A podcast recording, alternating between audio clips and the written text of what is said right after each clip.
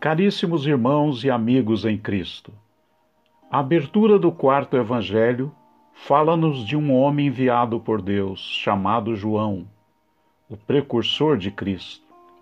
Seu papel no plano de Deus foi proclamar: Eis o Cordeiro de Deus que tira o pecado do mundo.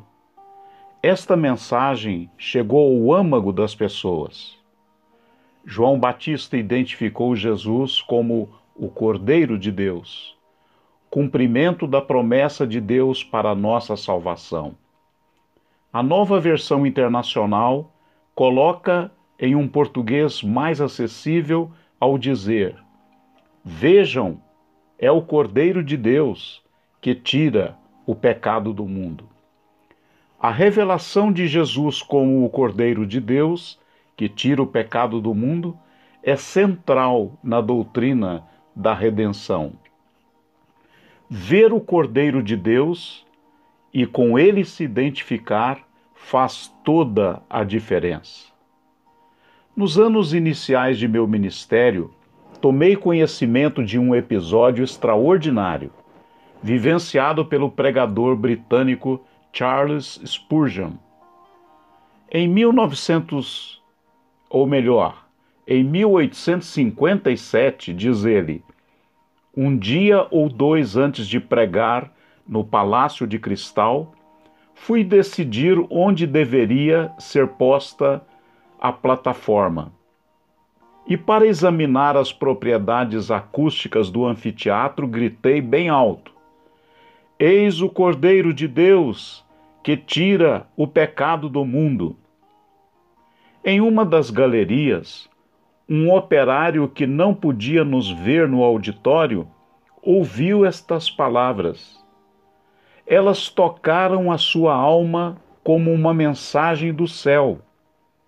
Convicto por causa de seu pecado, ele deixou as ferramentas, foi para casa e ali, após um período de luta espiritual, encontrou paz e vida ao contemplar o Cordeiro de Deus. Anos mais tarde, narrou esse fato a alguém que o visitava em seu leito de morte. Observe isto: quão simples os meios, quão grande o resultado. João simplesmente declarou: Vejam, é o Cordeiro de Deus.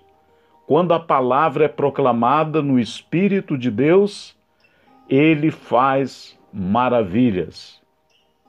Eu já fiz esta proclamação à semelhança de Spurgeon, o príncipe dos pregadores. Fui a uma loja comprar um microfone para a igreja. Havia um estúdio dentro dessa loja de equipamentos eletrônicos.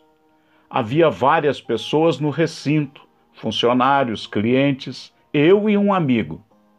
Ligamos o aparelho numa caixa amplificada e meu teste não foi o costumeiro. Um, dois, três, testando. Disse em tom ritmado pelo Espírito Santo: Eis o Cordeiro de Deus que tira o pecado do mundo. Por um momento cessou o burburinho e todos os olhares se voltaram para mim. Será que Deus tocou em alguma vida? Só a eternidade revelará. O importante é proclamar com graça e sinceridade. Caríssimos irmãos e amigos, o mais importante é ser um seguidor do Cordeiro. Você é um deles? Lemos em Apocalipse 7,17: O Cordeiro que está no centro do trono será o seu pastor ele os guiará às fontes de água viva, e Deus enxugará dos seus olhos toda lágrima.